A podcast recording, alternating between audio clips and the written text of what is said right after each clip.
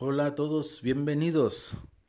Buenos días, buenas noches, madrugadas, según sea el caso que nos estés escuchando. Te traigo una serie de vivencias y relatos muy especiales por tratarse de un día tan venerado en nuestro país como es el 2 de noviembre, Día de nuestros Muertos. Corría el año de los ochentas. Me encontraba yo en la preparatoria con mi grupo de amigos, con los cuales jugábamos fútbol, pasábamos tardes en la banqueta, tomando refrescos, contando historias, algunas de amores, algunas de pleitos, etcétera, cosas de adolescentes. En una de tantas pláticas, uno de mis compañeros se levanta y un poco misterioso se nos queda viendo. Extrañados lo volteamos a ver y le preguntamos, ¿qué tienes? ¿Qué te pasa? ¿Estás bien? Él solo nos dijo, ¿qué les parece esta idea? Hagamos un pacto. Nos quedamos viendo unos a otros. ¿Pacto de qué? O sea, estamos tranquilos, eh, de aquí nos vamos a jugar fútbol y todos bien. No, no, no, no, no, este, a ver, prométanme, prométanme una cosa. Al primero que muera de nosotros, los demás tendrán que llevarle flores. ¿No les parece buena idea? Entre sonrientes y desconcertados dijimos, no te entiendo la verdad, eso no es bueno. Se nos quedó viendo más fijamente y nos dijo, claro que sí, somos amigos, somos compañeros, somos hermanos. Hagamos ese pacto, no les cuesta nada.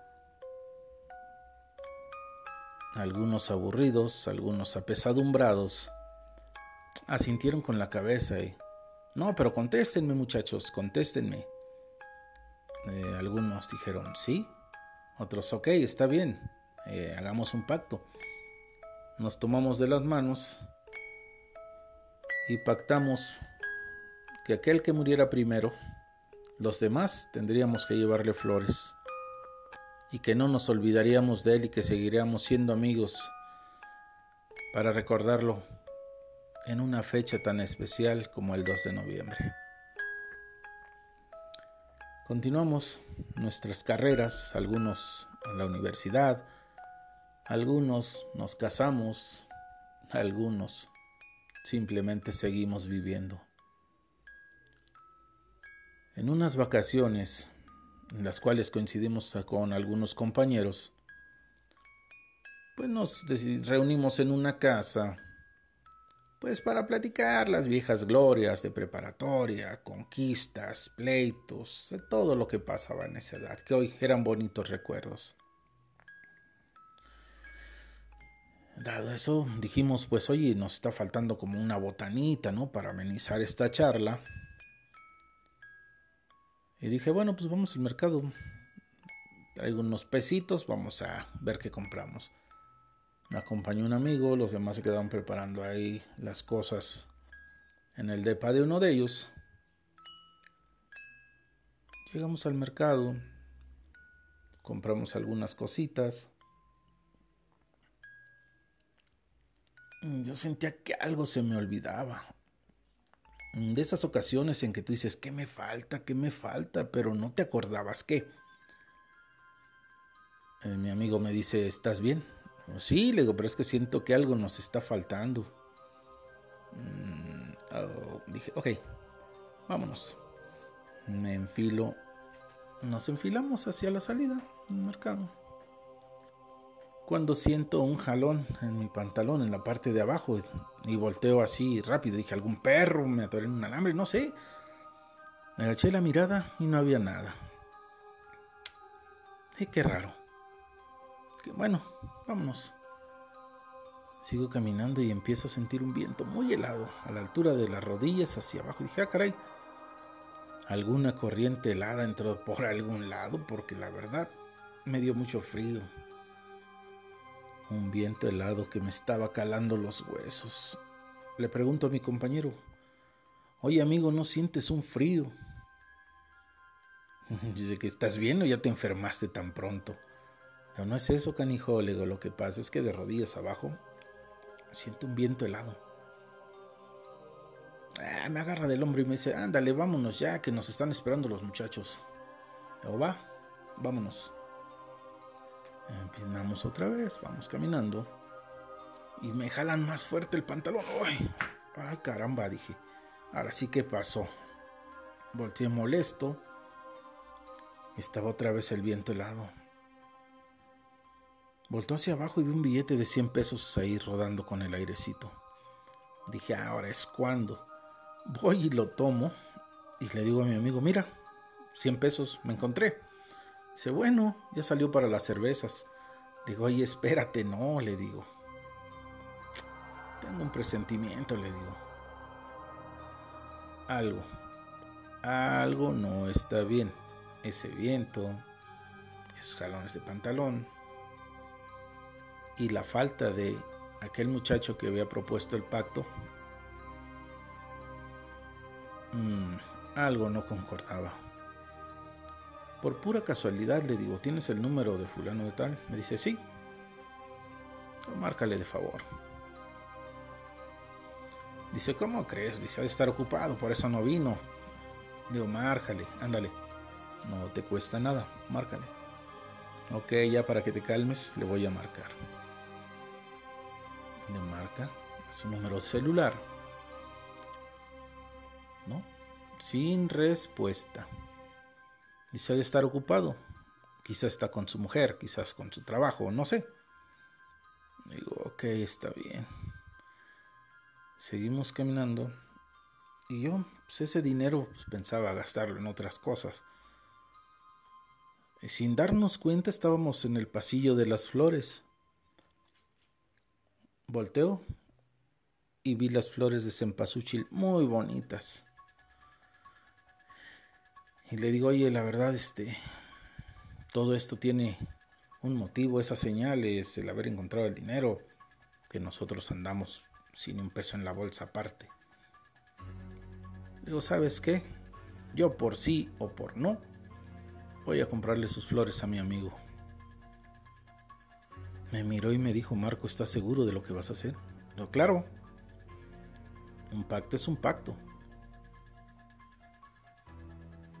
Él nos dio el dinero, le digo, ni modo que le quedemos mal. Fuimos, escogimos el mejor ramo de flores, algunas nubes, algunas lilas y nuestras de cempasúchil. Y aún me sobraba para unas veladoras.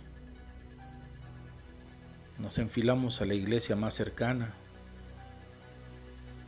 Entramos, nos persinamos, hicimos las oraciones que nos sabíamos o que nos acordábamos por el descanso de un alma.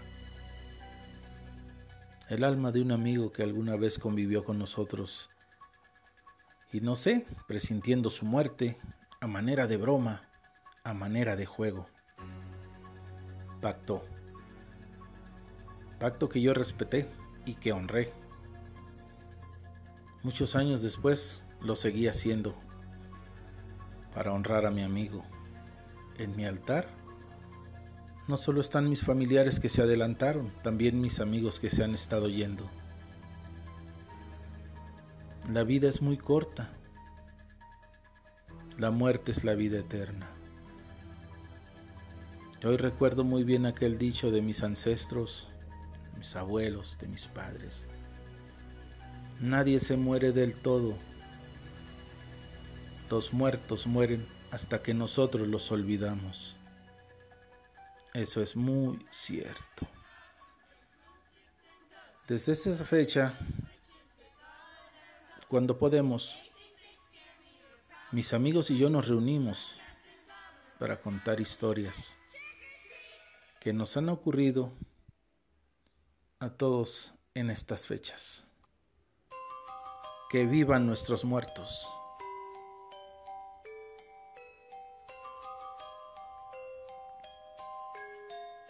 te traigo otro relato, otra historia, otra vivencia. Hace muchos años, y digo muchos, tenía yo quizás 6, 7 años.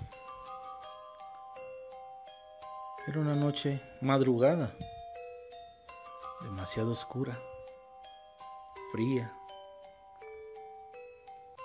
No sé por qué motivo salí al patio.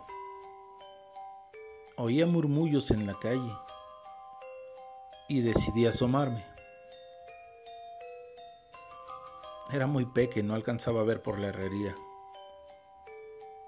Entonces por una rendija de la puerta me asomé. Vi que venía como una peregrinación, todos vestidos de blanco, con sus veladoras en las manos, algunos muy sonrientes, algunos muy tristes. La verdad no entendía qué rezaban, qué cantaban, solo oía murmullos. Veía una fila tan larga hasta donde me permitían ver mis ojitos. Estaba yo tan ensimismado viendo estas imágenes que no escuché los pasos de alguien que puso su mano sobre mi hombro a lo cual volteé, muy espantado. ¡Wow! Era mi madre, que con una tierna sonrisa me decía: Mijo, métase, se va a enfermar. Y yo, Ma, Ma, ya viste allá afuera. Vienen muchos niños, muchos señores y señoras. Traen sus veladoras, sus velas. Mi madre asoma por la herrería. Se quedó callada y me abrazó. Dice, mijo, vámonos para adentro. No, mamá, pero ya viste al niño que viene bien triste. No trae nada en sus manitas. Trae como un dedito encendido. ¿Por qué? ¿Por qué la tristeza de ese niño? ¿Quién es? ¿Por qué está así? ¿Sus papás no lo quieren? ¿No tiene amigos? ¿No tiene familia? Mi padre con ternura me abrazó. Me dijo después te explico. Metámonos ya a la casa. Yo obedecí a mi madre, me abracé a su cintura y nos enfilamos a nuestras habitaciones. Después de un buen tiempo, me comentó, ¿recuerdas, mi hijo, cuando estabas chiquillo, eso que viste allá afuera que tú le llamabas procesión? Me dijo, son las benditas ánimas del purgatorio. Gente que muere inesperadamente que no alcanza a llegar el sacerdote a darles la salvación. Gente que fallece y su familia, sus amigos, los echaron al olvido. Por eso algunas caras son de dolor, tristeza, rabia, enojo, pero también algunas de felicidad. Ellas van por todo el mundo, por todas las calles, y en especial en estas fechas de noviembre. Entendí muy bien ahora lo que yo vi cuando era un niño. Y la verdad, se siente feo saber que matamos a nuestros muertos. Y lo digo en ese sentido, que nuestros muertos seguirían vivos si nosotros los seguimos recordando y festejándoles, honrándolos en estos días de muerto.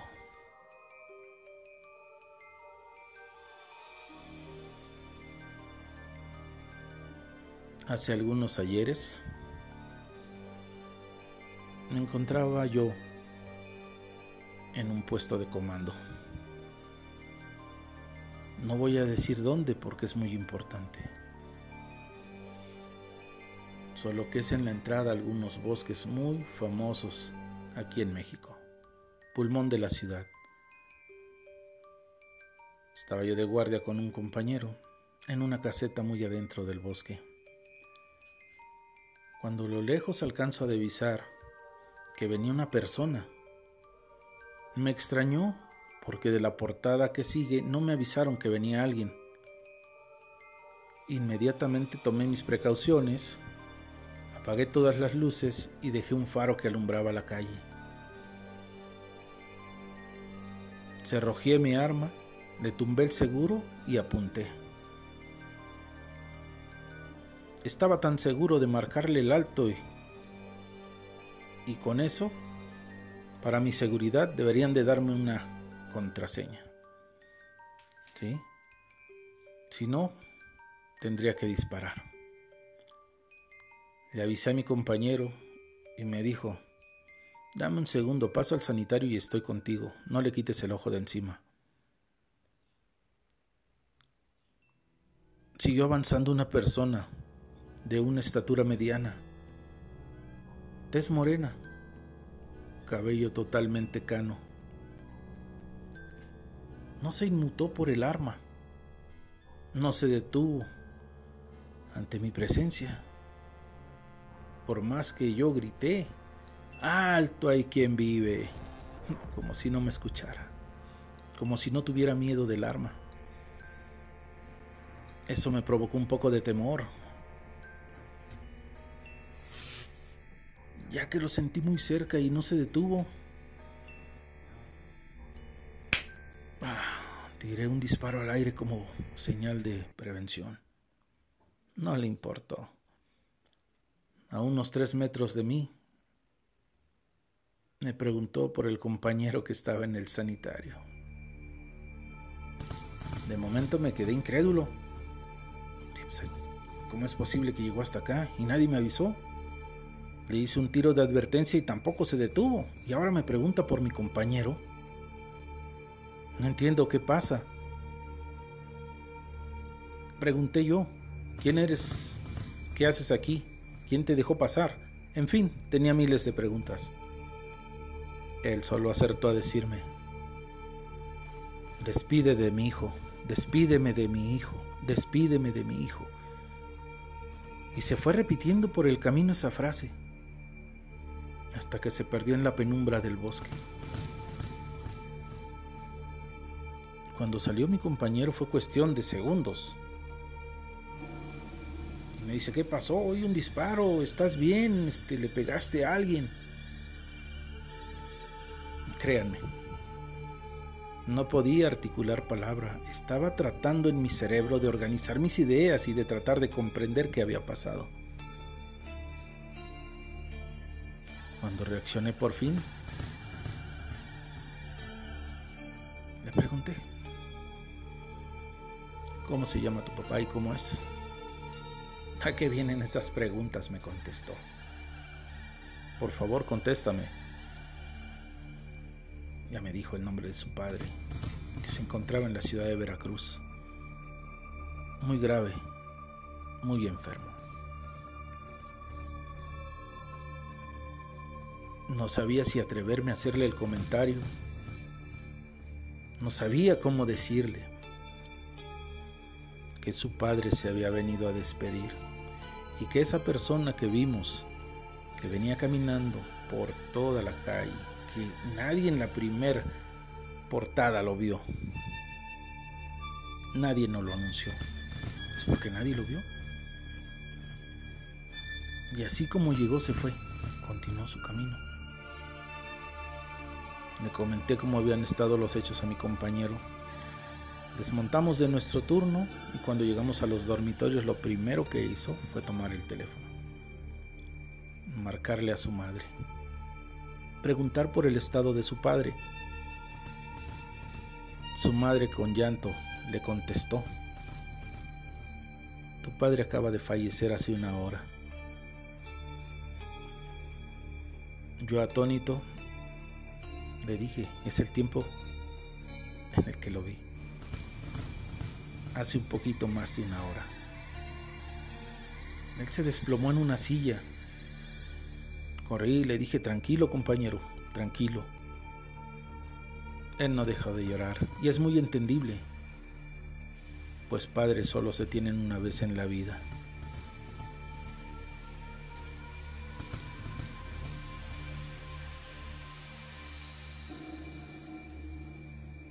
Hace algunos ayeres, estando en compañía de algunos tíos, estando yo de visita, se juntaba la familia a contar historias de terror, algunas aventuras de los tíos. Como yo era un pequeño, solo acertaba a mirarlos y escucharlos. A veces me reía, me asombraba, me asustaba de sus pláticas.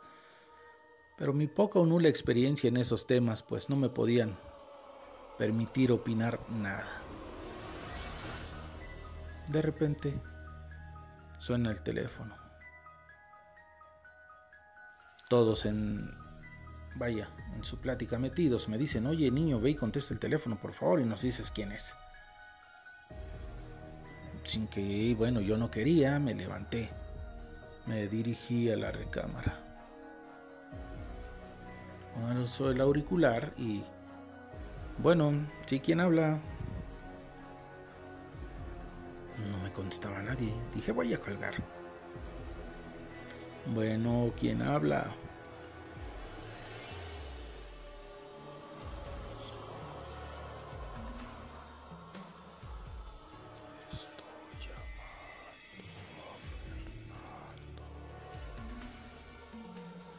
Perdón, la verdad no te entiendo nada. Este, háblame más fuerte, más claro.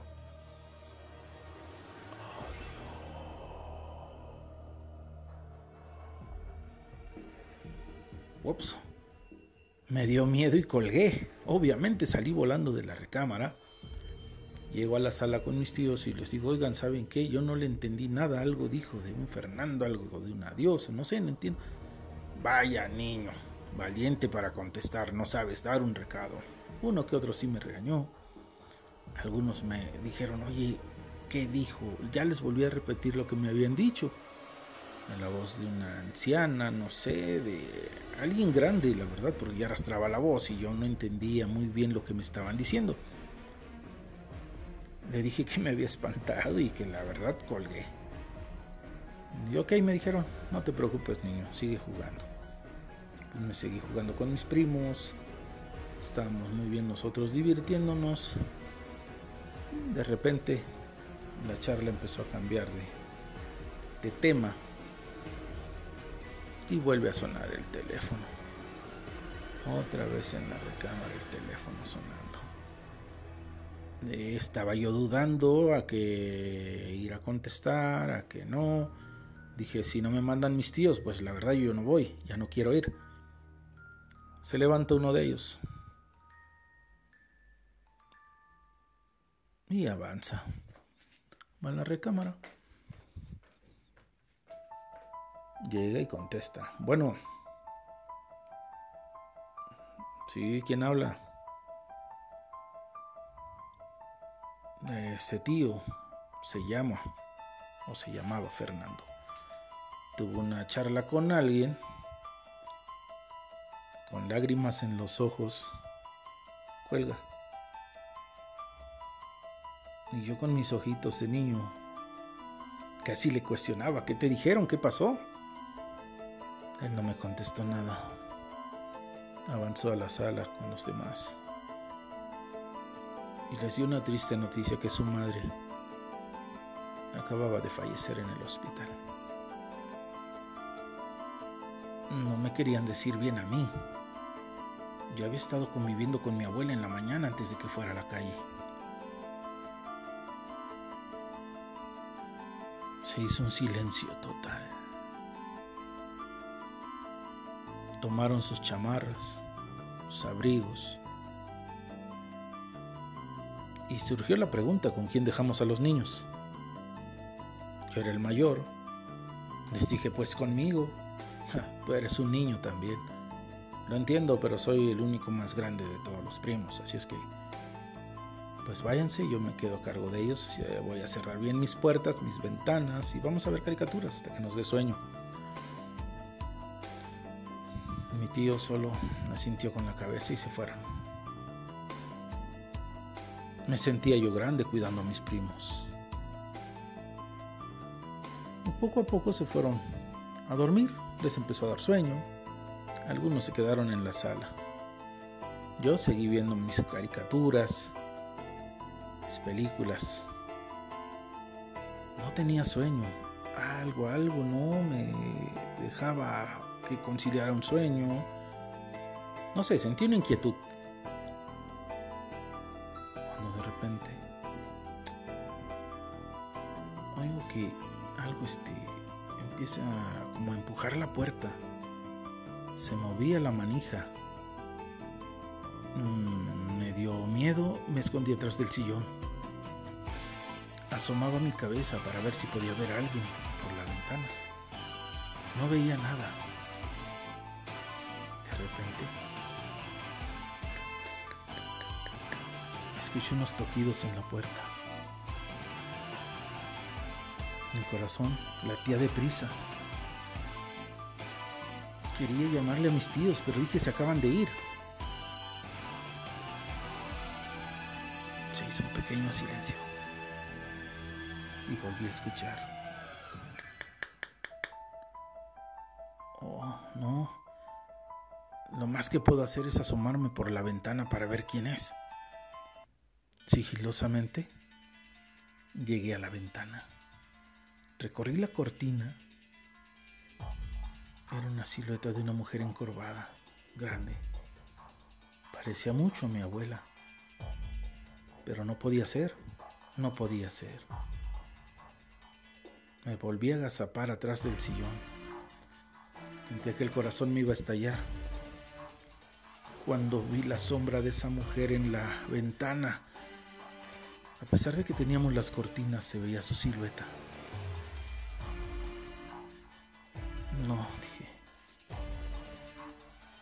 Decía, no entendía, murmuraba. Murmuraba.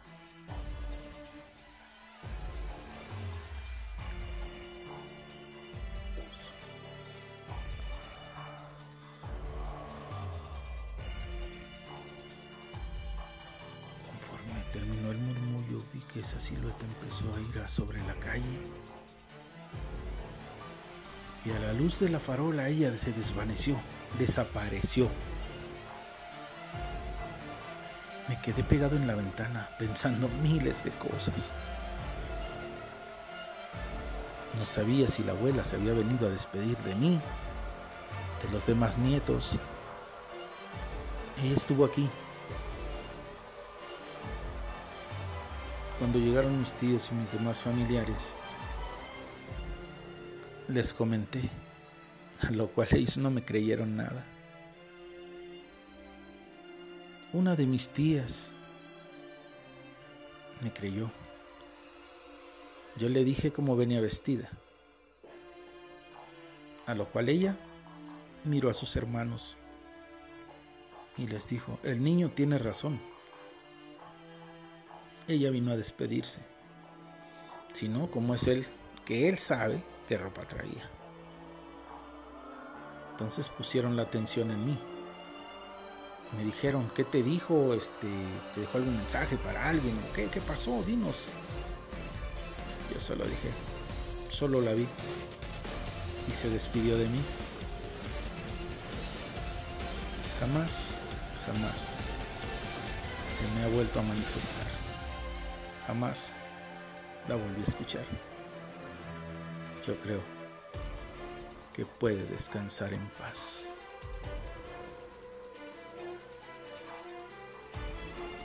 Así con nuestros relatos del Día de Muertos. 2 de noviembre, una fecha muy, muy especial para todos los mexicanos. Nunca los olvidemos, recuerden. 2 de noviembre, Día de Muertos. Vivan nuestros muertos. Se despide de ustedes su amigo El fantasma que camina. Ah, no sin antes nuestra sección de saludos que hoy tenemos algunos, que serían para Vania, Lulú, nuestra amiga Bonaboncita, para Daniel Antigüedad, Chelita, Guillermo, para mi amigo Samo, Ponchito y Oscar Carmona. Hasta luego, estamos pendientes.